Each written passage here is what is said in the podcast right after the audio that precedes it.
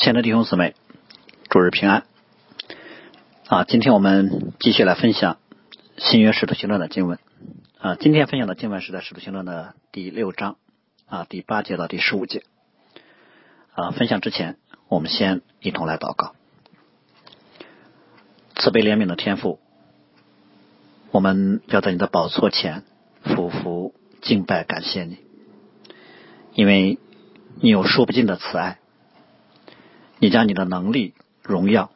都借着信靠你的人彰显出来，让看见的人都敬畏你。也愿全地之上的人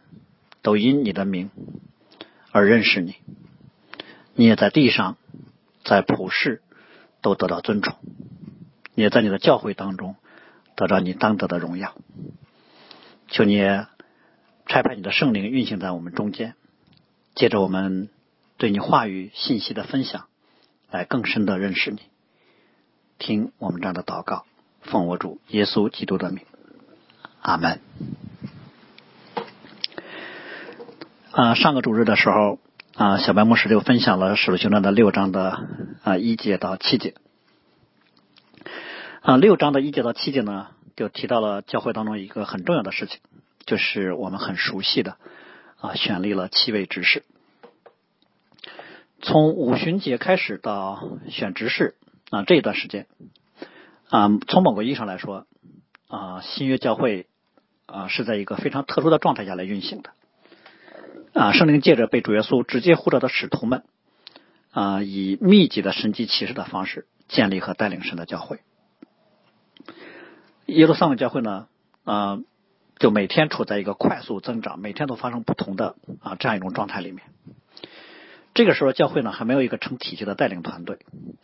大大小小的事务呢啊都是在使徒直接的带领之下啊弟兄姊妹自发来进行的。所以就在这样的状况当中啊，耶路撒冷教会第一次面对了内部管理啊所出现的问题。而针对这一次啊因为饮食的供应啊管理所带来的问题呢，使徒们所给的解决方案。啊，不是从使徒当中啊委派一个人去负责，而是在会众当中选出新的工人来专门负责。啊，我们我们说这次选立执事呢，是整个新约教会或者是整个教会历史当中的一件大事，因为这次对于执事的选举呢，不单是解决了教会内一个具体的管理的问题，啊，更是给以后啊新约教会啊工人的产生啊，或者说。教会带领团队的建造提供了一个规范。啊，我们都知道使徒的职分是非常特别的啊，因为这是主耶稣直接面对面呼召的，并且主耶稣也赋予了给使徒有特殊的使命啊，那就是啊，在新约教会初建啊开始的时候呢，就建立教会的根基。所以使徒的职分呢，具有啊时代性。当教会的根基啊立定之后，使徒们都去世之后呢，这个职分就不会再有了。那使徒之后。教会的带领同工是怎么产生的呢？啊，通常是在已经建立的教会的基础之上来产生的。所以新工人、新的教会领袖的产生啊，一般都不是主要素直接在呼召的了，而是圣灵啊借着客观的那些啊要求啊已有的领袖的认可和会众印证这样的方式来产生。可能历史上不同时期的教会啊，在这三个方面有不同的啊侧重啊。但基本上啊，新约教会的工人产生都是照着这三个方面啊来选立出来的。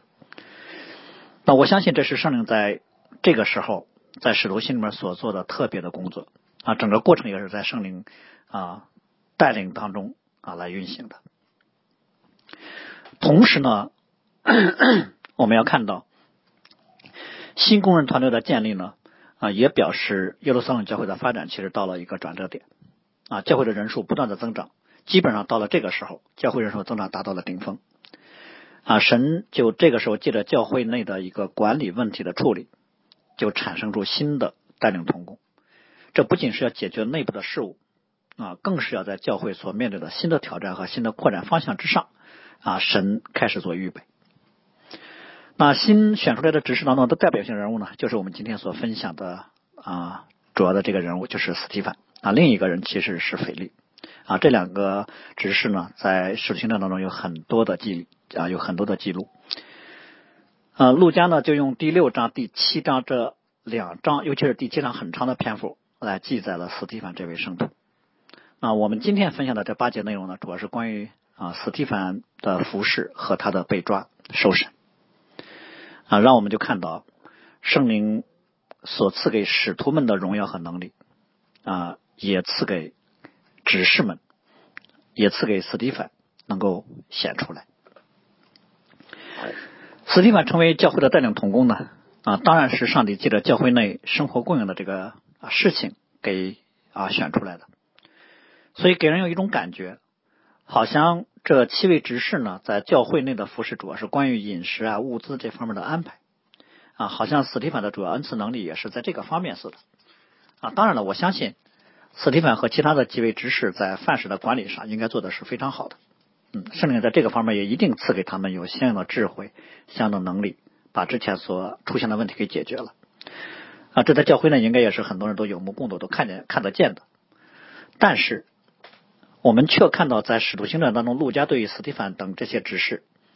在饮食管理方面的服饰没有什么更多的记载，这只记载了选举啊，怎么管的都从来没有提过，反而呢是对于啊斯蒂凡在福音真理和面对征战等方面啊有很多的记录。所以呢，我们就看到啊，当这里面啊说到斯蒂凡满得恩惠能力的时候呢，我们就啊啊不仅仅是理解为说。他在管理范式上的确是被神使用了啊，应该是说在管理范式之外，在更大的层面上啊，他蒙恩啊被神使用，而且呢，不单单是在啊福音真理的层面上啊，也是在生活当中很多的方面啊都被神使用。所以这里面所说的斯蒂凡满的恩惠呢，应该是指向了他整个生命的见证啊，基督充满在他的里面，使他在做各种事情的时候都有圣灵的同在。啊，无论他说话做事啊，接人待物，都显出啊他在基督里面蒙恩的证据啊，甚至可以说他所到之处也都使别人得到恩惠。而圣灵能力的充满呢，则更多就体现在说，斯蒂凡在民间行了大奇事和神迹。这其实是为了提醒我们啊，圣灵在彼得等使徒身上的工作啊，今天借着斯蒂凡也行了出来。圣灵在斯蒂凡身上与在啊使徒们身上。并没有什么不同，在斯蒂凡身上所显出来的能力和在彼得身上所显出来的能力啊是一样的。这就让我们看到，新约教会在建立刚开始的时候，圣灵的能力主要是借着使徒们来显出来的。但是这里面却让我们看到了啊，在教会当中的另一个选立的职分当中，圣灵的能力也显露出来。啊，借着使徒为指示们的祷告跟暗示，圣灵的能力就充满的浇灌在这些新童工的身上。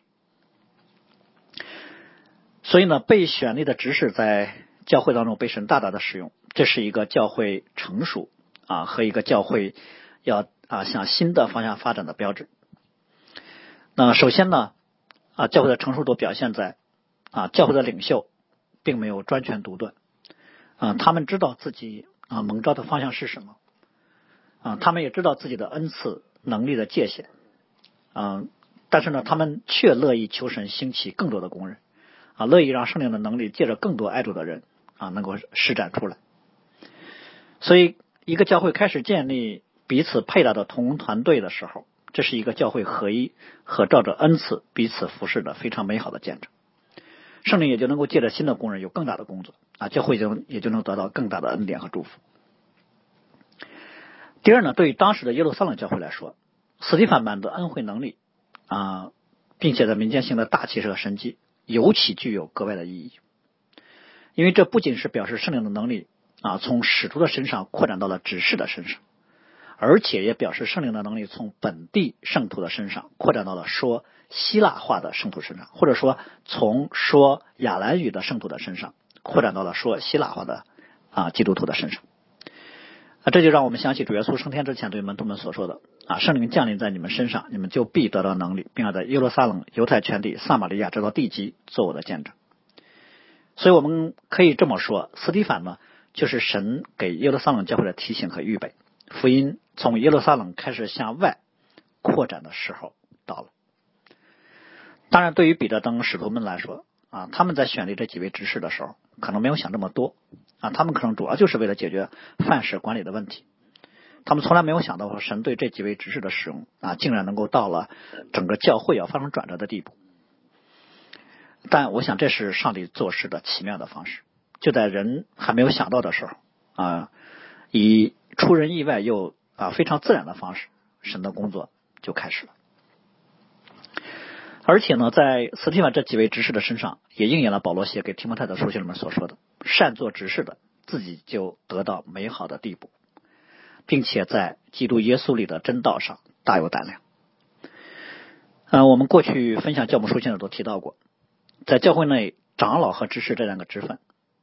品格见证层面的要求是一模一样的。所以呢，啊，执事其实并不是说啊比牧师长老更低的一个服侍的职分，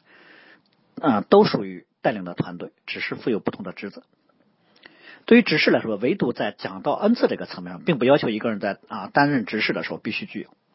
但是如果执事已经被选上了，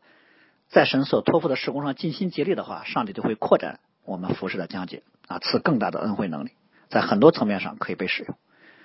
所以神一方面借着已有的已经显明出来的恩赐啊，在特定的服饰当中来使用我们，神也会在服侍的过程中继续赐更多的恩赐和能力啊，可以让我们的服饰能够更晋升和扩展。所以在教会内，我想啊，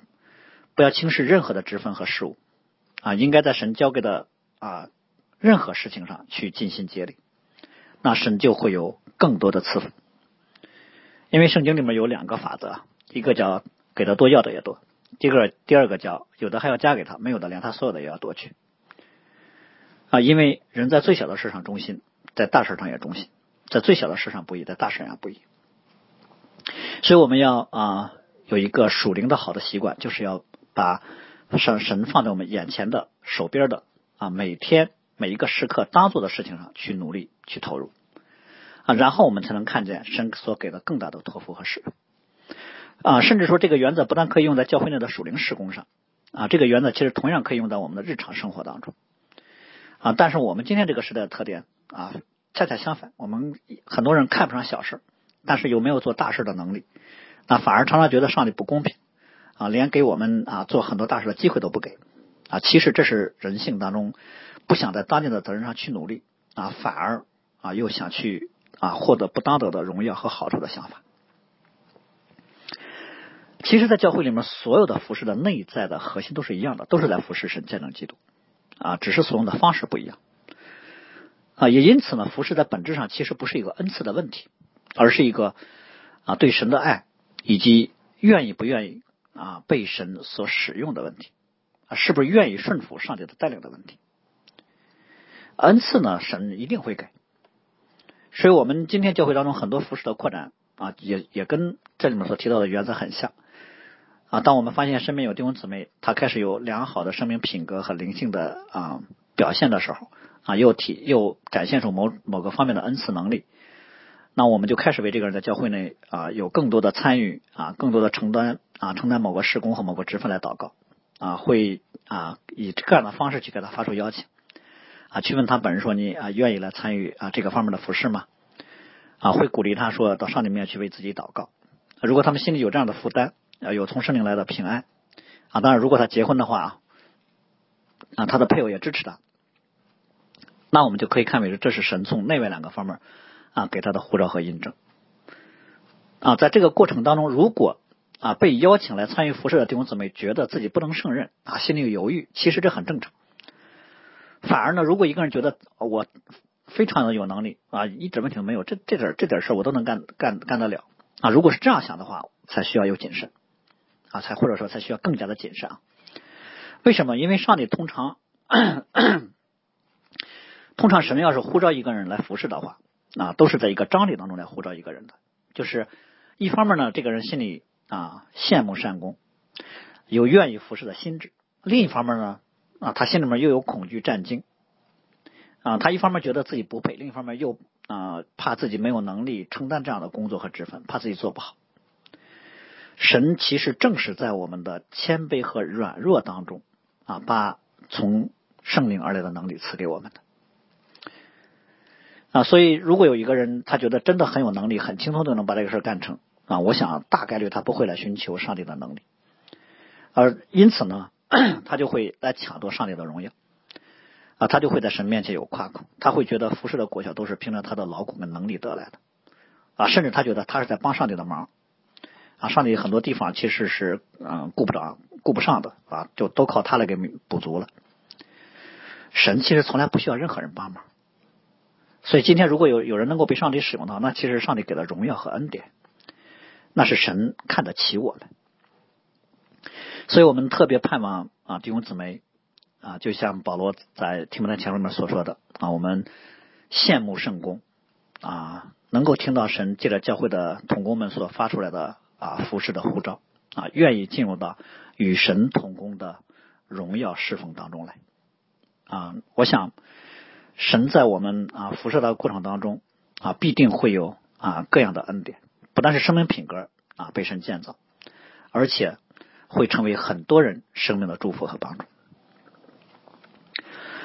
好，这是啊斯啊陆家用一节经文简单的描述了啊斯蒂凡在教会当中的工作。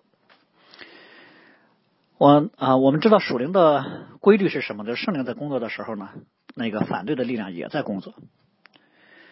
呃，跟彼得等使徒去。啊，面对的那些挑战不一样啊。对于斯蒂凡啊，对于斯蒂凡的挑战啊，是来自于各处会堂的犹太人。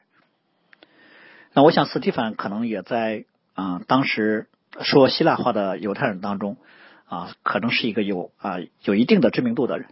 啊。他信主之后呢，我想也可能跟很多人去传福音。所以呢，各处犹太会堂的人就起来派了几个代表，可能啊来跟斯蒂凡辩论。呃，我们要这要这么说，各地犹太会堂的人跟斯蒂凡辩论这件事儿，那也可以看为是教会进入了一个新阶段的重要标志。啊，我们知道从五旬节开始到啊到现在啊，使徒的宣讲主要集中在耶稣的复活上，当然这是福音的核心了。而工会对于教会的逼迫也主要集中在禁止宣讲耶稣复活，所以啊，工会多次警告使徒们不可奉耶稣的名讲道。当我们现在看的各地犹太会堂的人，犹太人，他们跟斯蒂凡之间的辩论跟之前有一些不同了。他们之间有辩论，就表示教会和犹太社会之间的冲突从传福音的活动开始转移到教义信仰层面了。所以我们会看到保罗后来的传福音的过程当中，就很多次的要去提到律法和福音之间的关系等等。所以之前的教会所面对的挑战，主要是在具体的事上。啊，饮食的需要呀，工会的逼迫呀，啊，有人撒谎呀，等等。啊，圣灵呢，以他的能力就带带领使徒们把这些事情都解决了。现在呢，我们会看到圣灵的能力就开始在教育真理的层面的辩论中显明出来。而各地会堂对于啊跟斯蒂芬这样的辩论呢，我们可能要提到啊各地会堂的一个简单背景。嗯，其实初期的耶路撒冷教会。啊，如果五旬节当天有三千人信主啊，后来又有五千人信主，然后门徒的数量天天的加增，甚至有很多祭司都信了，我们就知道就知道耶路撒冷教会的啊成长是一个飞速的过程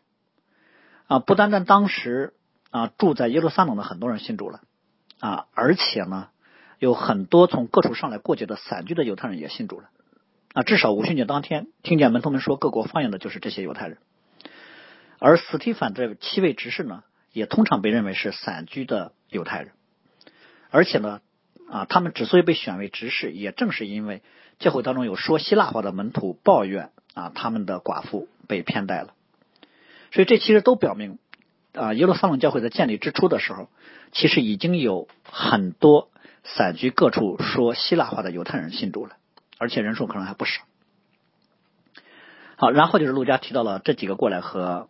斯蒂凡辩论的会堂的这几个人都是从哪儿来的啊？特别提到了啊，利百蒂拿会堂啊，还有古利奈、亚历山大、基利加、亚西亚等这几个地名。呃，这几个地名呢，可能主要表示这一次参与辩论的犹太人主要来自两个地方那，一个呢是利白蒂娜、古利奈和亚亚历山大他们所属的那个北非的啊那个地方，另一个地方主要是就来自西亚西亚地区。啊，其中像基利加呢，就是保罗的老家。据说呢，在当时这些地方在耶路撒冷呢有自己的会堂的驻扎点啊，一般啊接待从嗯自己所在那个区域上来过节的犹太人，或者处理一些相关的宗教事务，跟我们今天的驻京办就有点类似。所以呢，这些散居各国说希腊话的犹太人呢，其中有一些呢啊不是这次过节才上来的，其中有一些其实是常住在耶路撒冷的人啊。显然呢，他们就跟耶路撒冷的犹太公会呢就应该啊很熟悉了。所以现在一旦啊发现有这么多人都信耶稣了，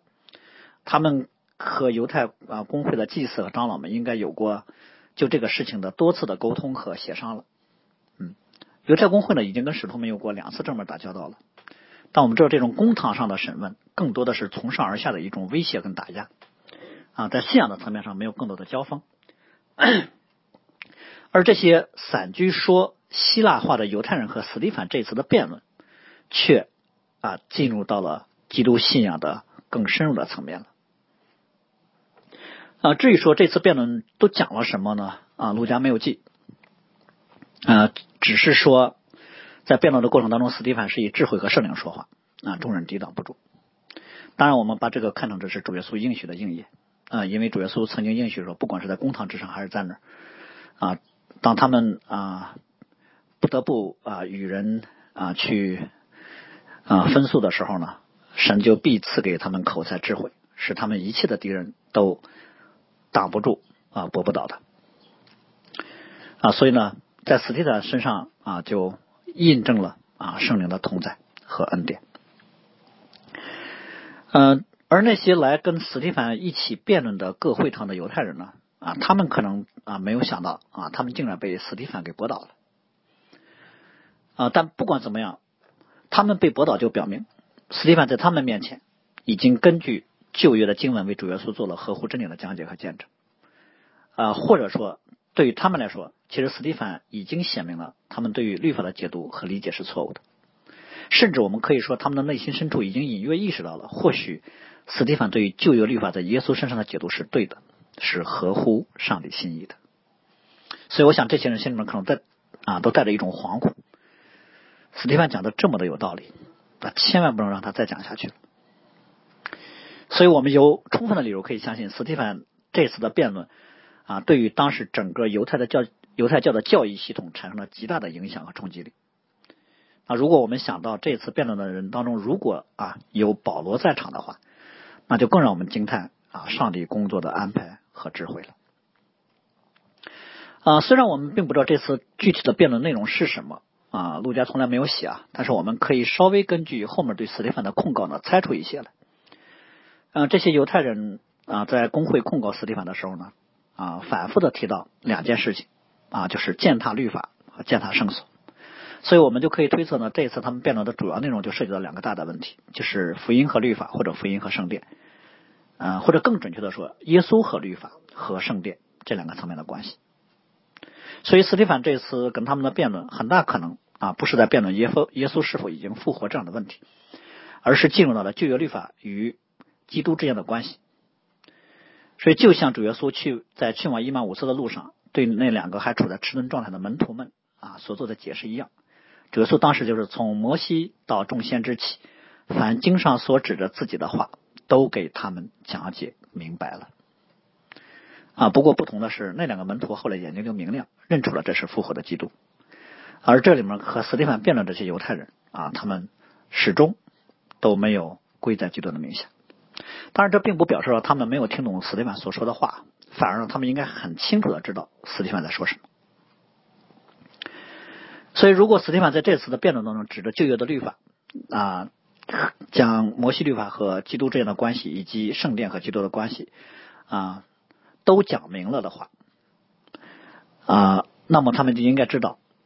哦啊，律法已经成就在了耶稣的身上。啊，他们就应该知道，没有人可以靠着行律法成为神国度的子民啊，只有信耶稣才能够进入神的国。耶稣就是唯一的道路和拯救。而且他们也应该就知道，真正的敬拜既不在这这个山上，也不在耶路撒冷啊，真正的敬拜应该是在心灵和诚实当中的敬拜。而在基督里面的敬拜，就是在心灵和诚实当中的敬拜。而且呢，唯有在基督里面的敬拜，才是真正蒙神悦纳的敬拜。所以，对这些犹太人来说，他们很清楚的就就知道斯蒂凡在说什么了。斯蒂凡说，其实就是以后再不需要献祭了，啊，也这也不需要耶路撒冷的中央圣所的崇拜了。嗯，就是主耶稣所说的啊，他们拆毁这殿，主耶稣三日内要建起来。但是主耶稣是指着他的身体来说的。所以以后散居各处的犹太人呢，就不需要再到耶路撒冷集中来过节了啊，只要信耶稣，在哪都是啊对上帝的崇拜。所以不管这些犹太人过去怎么来啊理解耶稣的复活，但是现在他们通过跟斯蒂凡的辩论就已经听出来了。如果斯蒂凡所说的耶稣和律法和圣典的关系是真的，那对于他们来说，除非他们归在耶稣的名下，否则的话就是灭顶之灾了。那如果他们的辩论内容真的是关乎啊基督和律法、基督和圣殿，那么我们可以这么说：神在这个时候借着范式的问题啊，兴起斯蒂凡等这七位执事，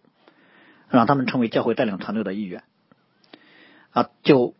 真的不仅仅是要解决一个范式的问题，更是要借着像斯蒂凡这样具有良好的律法根基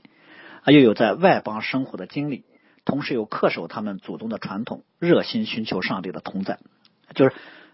这一类的希腊化的犹太人，就成为了针对当时犹太社会当中那些熟悉律法啊，却又不能够理解律法和复活基督之间关联的人，他们的帮助。所以这就应该可以看为说，这成为了下一个阶段，福音要从耶路撒冷传到撒玛利亚啊，扩展到犹太全地乃至到地级的一个神学上的预备。所以我们啊，甚至可以说。啊，神如果是借着彼得等使徒建立了新约教会，确定了复活的基督就是教会的根基，那么可以这么说，斯蒂凡呢，就神借着斯蒂凡从神学的层面就论述了旧约律法和耶稣之间的关系，这一下子就啊打通了犹太社会当中像文士啊啊律法师啊等法利赛人啊这些人信耶稣的那个理性的障碍，或者说就把那些对律法也有热心啊又敬虔保守的犹太人的疑虑给打消了。啊，也因此呢，我们可以说，斯蒂凡真的是动了犹太教的根基。啊，从前使徒在耶路撒冷的福音工作，更多集中在神迹启示和对耶稣复活的宣讲上。啊，工会虽然难啊，但是工会的危机感，我想没有那么的强烈。啊，可能是他们觉得使徒们传讲的这些信息的威胁性不那么大，最多吸引一些民间的小民，像文士啊、啊律法师啊、长老啊、祭司这个层面的人不会被掳走。但是，我想，当工会的人听到了斯蒂凡和这些啊各地会堂的犹太人辩论之后，他们应该意识到说，这是真正对他们的威胁。他们也应应该已经看出来，斯蒂凡这次辩论的得胜，其实是对整个犹太社会神学和思想层面的得胜。后面会有很多熟悉律法的人会跟从基督的道理而去。但是这个事儿其实已经发生了，哎，因为上一段经文里就特别提了，第七节里面就说有许多祭司。也信从了这道，所以对无论是啊对于工会啊还是对于这些散居的犹太人来说，他们一定不会再让斯蒂凡啊继续讲下去的。嗯，所以呢，他们就准备动手来对付斯蒂凡了。啊，其实我们要再次啊插一句来说，就是其实犹太人他们这次在辩论当中的失败呢，是神给他们认识基督的非常宝贵的机会。呃，如果一个道理在理性和逻辑上都不能反驳了，啊，他们其实就应该非常慎重的去思想，他们所听见的啊，真的是从上帝来的吗？啊，但是我们却看见说，他们啊，非但没有悔改啊，反而却恼羞成怒了。他们用的方法就是辩论中我赢不了你，那的那我就利用权权力啊，用暴力啊来对付你。啊，所以呢，啊，陆家的记载当中非常啊快速的啊一系列他们所做的事就是收买人，然后耸动百姓，然后忽然捉了呃斯蒂凡，然后把他带到工会去，然后先设下假证假见证，就开始陷害他。啊，首先我们要说啊，这些人之所以花钱来控告，花钱买人啊来控告斯蒂凡，就表明他们自己很清楚啊，他们控告斯蒂凡的话其实是捏造的啊，至少是牵强附会的。这跟主耶稣之前所遭遇的很啊很类似啊，犹太公会在抓主耶稣之前也是先花钱买通了犹大，掌握耶稣的行踪啊，然后呢审问耶稣的时候呢，又到处寻找假见证啊，要控告他。呃，我们知道日光之下其实并无新事啊啊，今天呢啊，依然有很多啊，很多人其实是啊被人收买啊，去赚那些出卖良心的啊作恶的啊行这样式的啊那一份钱。那甚至今天呢，可能比那个时候更普遍啊。比如说，我们多次听见有人说啊，或者我们多次看见啊新闻所报道的，有人为了听从上级啊不合理的命令啊，就不顾他人的死活。嗯，当然，他们的良心可能也要让他们不安，但是呢，他们啊最多就是说啊，这是我的工作，或者说，哎呀，我也很同情你，但是我没有办法啊。其实他们这么说的时候，我我想这是。啊，为了安慰他们啊，已经刚硬的良心，他们的话无疑就是说我为了活下去，只能是你死了啊！甚至我们今天看到有一些工作，所谓的工作啊，其实就是为了协助一些人去行恶而设立的。那这样的钱啊，上面沾着别人的血，按照圣经的说法，这是血价。其实人活着真的不是单靠食物，而是要靠神口中所出的一切话。如果人活着单靠食物的话，人做事就只是为了吃饭活命了。人无疑就是把自己降格为动物了，所以人做事首先是要靠良知啊，在还不认识基督的时候就靠良知啊，不能单纯是为利益来做事啊。因此呢，这些被收买的人呢，他会他们会被审判啊。那些背后鼓动、挑唆、出主意、出钱的那些人啊，他们要受更重的审判。呃，第二个方面，我们看到。啊，其实啊，工会的这些人，啊，他们还耸啊，不是工会，就是会堂的这些犹太人啊，他们还耸动百姓、长老和文士。其实这跟犹太工会在把耶稣交给比拉多之后啊，为了给比拉多施压，让他杀耶稣的做法是非常类似的。啊，第三个方面，他们忽然捉拿斯蒂芬和工会当时啊突然出现抓住耶稣啊，也是一样的。那最后呢，第四个方面就是在啊公堂上呢，他们设假见证来控告斯蒂芬啊，控告斯蒂芬说他不住的糟践圣所和律法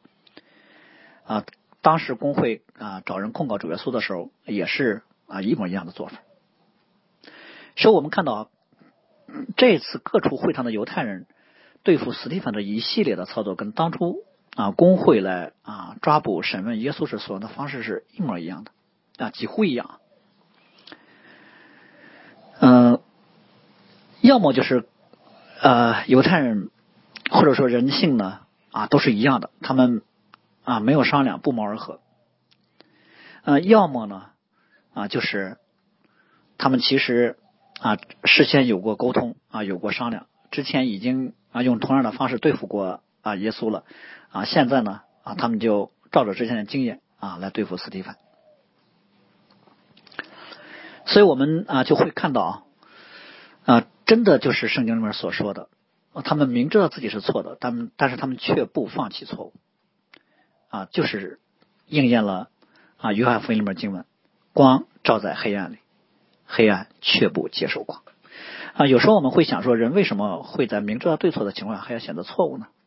甚至还要杀害啊那说出真理的那些人呢？我想，可能这就是。啊，人性当中最深处的堕落啊，就是骄傲啊，就是一个人的自我中心。其实所谓的自我中心，就是我就是世界上最高的、最大的啊，谁的话都不如我心里的感受和我的想法啊更高。所以他听见但凡跟自己不一样的说法的时候，他心里面就有一种天然的敌对。凭什么要听你的？凭什么不能照着我心里的想法来做事？而且呢，只要你想的跟我、你说的跟我、跟我想的不一样，你就是我的敌人。那我就要恨你啊，攻击你啊，甚至杀死你。而对于呃各地会堂把斯蒂芬给啊押送到工会之后，坐在公堂之上工会的那些人呢，我想他们可能带着一种很复杂的心态啊来看斯蒂芬。虽然这次他们看似工会的成员不是控告的。啊，不是那个主要的控告者啊，实际上我想他们在幕后啊，至少有参与，甚至是推动者啊，所以他们坐在公堂之上，显得好像是一个中立的裁决者，实际上他们已经站到了上帝的对立面上了。所以他们此刻的内心可能是既放松又紧张，看斯蒂芬的眼神里面呢，既有仇恨又有藐视，甚至还带了一点怜悯他们可能的眼神里面说，我要看看这个耶稣门徒当中的后起之秀怎么来应对眼前的危机啊，看你怎么能够逃脱我们所设的这个局。我们知道，对斯蒂芬的控告当然是假的了，就那个见证见证人都是假见证。但是呢，实际上这个这个控告啊是无解的，因为不管斯蒂芬怎么来为自己分诉，都不妨碍犹太公会会借着这些话来定罪他。因为这次他们辩论当中所触及到的耶稣和律法啊，耶稣和圣典的内容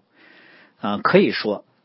啊，这不是一个律法释经当中的对错问题，这是一个信仰之争。这个人如果不信耶稣的话，那么斯蒂芬所说的话无论如何都可以被解读为是对摩西律法的不尊重。所以，一个人如果不悔改、不信耶稣啊，斯蒂芬怎么分诉都是没有用的。那我想，这些人可能想从斯蒂芬的脸上去看出啊，看出无奈、恐慌啊，甚至是愤恨。但是，他们就看到了令他们惊奇啊，或者说令他们惊恐的一幕。他们看见斯蒂芬的面貌，好像天使的面貌啊！不但是工会成员，在场的所有的以色列人，应该他们都看见了。他们都看见站在他们中间啊，被告位置上的斯蒂芬脸上有从上帝来的荣光。我想，这首先当然是圣灵在犹太人面前再次借着斯蒂法行的神迹，就是为了要让这群悖逆的百姓从跟随基督的人身上看见神格外的同在。是我们看到上帝的荣耀，不单单是透过斯蒂法所行的神迹，不单单是透过斯蒂法辩论的时候，他借着他所说的话语能够显露出来。这一次更是直接借着他们能够肉眼看见的方式显露出来了。我想，这是上帝给他们再一次莫大的恩典和提醒。啊，之前我们就说过，使徒们被从监狱提走，啊，当着公会的面几次宣讲基督，这都是神给犹太人悔改的机会。只是这次不同的是，借着他们所抓来的斯蒂凡，神直接在他们眼前行了一个让他们能看见的神迹。这样的话，他们就对于斯蒂凡有上帝的同在，啊，这一点无可回避，无可推诿。这就是圣经上所说的话。神说：“我整我整天伸手护照那被你的百姓，所以神给他们的恩典一点都不少，只是他们选择了不信。甚至我们可以将这个时候斯蒂凡面容上所彰显出来的那个光彩，跟旧约的时候摩西四十个昼夜在山上与神面对面之后下山那个情景相对比。我们知道摩西在山上手拿两块法板从西奈山上下来，他的面容因耶和华和他说话就发就发光。”亚伦和以色列人众人看见摩西的那个脸上有发光，就怕，就不敢挨近摩西。今天呢，犹太人控告斯蒂凡谤读摩西和神的话，神却赐给斯蒂凡脸上有从上帝来的荣光。我想这是神对这些悖逆犹太人的审判，他们编造假见证，利用神的律法来审判神的仆人。神就站在斯蒂凡这边，让他们看见他们是在与神为敌。所以，我想这是非常。具有震撼和讽刺的一幕。但凡对于律法有一点敬畏的心啊，这样的人这个时候都应该不安或者惊慌，甚至害怕。他们应该去想说：莫非我们真的错了？我们要杀的这个人身上竟然有从上帝来的荣光。但是他们在亲眼看见上帝荣光显现的情况下，还是选择与神为敌。最后，我想，可能参与过审问耶稣的犹太公会的成员，他们似乎从斯蒂凡身上看见了那个熟悉的人的样子，也就是说，他们似乎是看见了之前他们曾经审问过的拿撒勒人耶稣。斯蒂凡这个时候脸上的荣光，其实就是基督的荣光。虽然斯蒂凡并没有像彼得这些使徒一样跟过主耶稣，但是。我想犹太公会的成员这个时候能够看出来，这个人和彼得这些使徒们一样是跟过耶稣的。所以从某个角度来说，这个时刻的斯蒂芬比使徒还像基督，因为圣灵可以随着圣灵自己的意思啊，把各样的能力分给给不同的人。所以到啊用在我们今天每一个基督徒的身上都是一样的，每一位啊成为基督见证的圣徒。其实都有圣灵充满的恩惠和能力的同在，特别是当一个人为主受苦的时候，就是彼得所说的那句话：“我们若是为基督的名受辱嘛，便是有福的。”因为神荣耀的灵常在你们身上。我们一起来祷告。是的，主啊，求你十字架的爱和光芒感动我们，充满在我们里面，让我们也能像斯蒂凡那样被你的恩惠能力所充满，得到从圣灵来的智慧和能力，不管面对什么状况，都能成为你的见证。求你洁净我们。使用我们，将你的荣光借着我们彰显出来。祷告奉我主耶稣的名，阿门。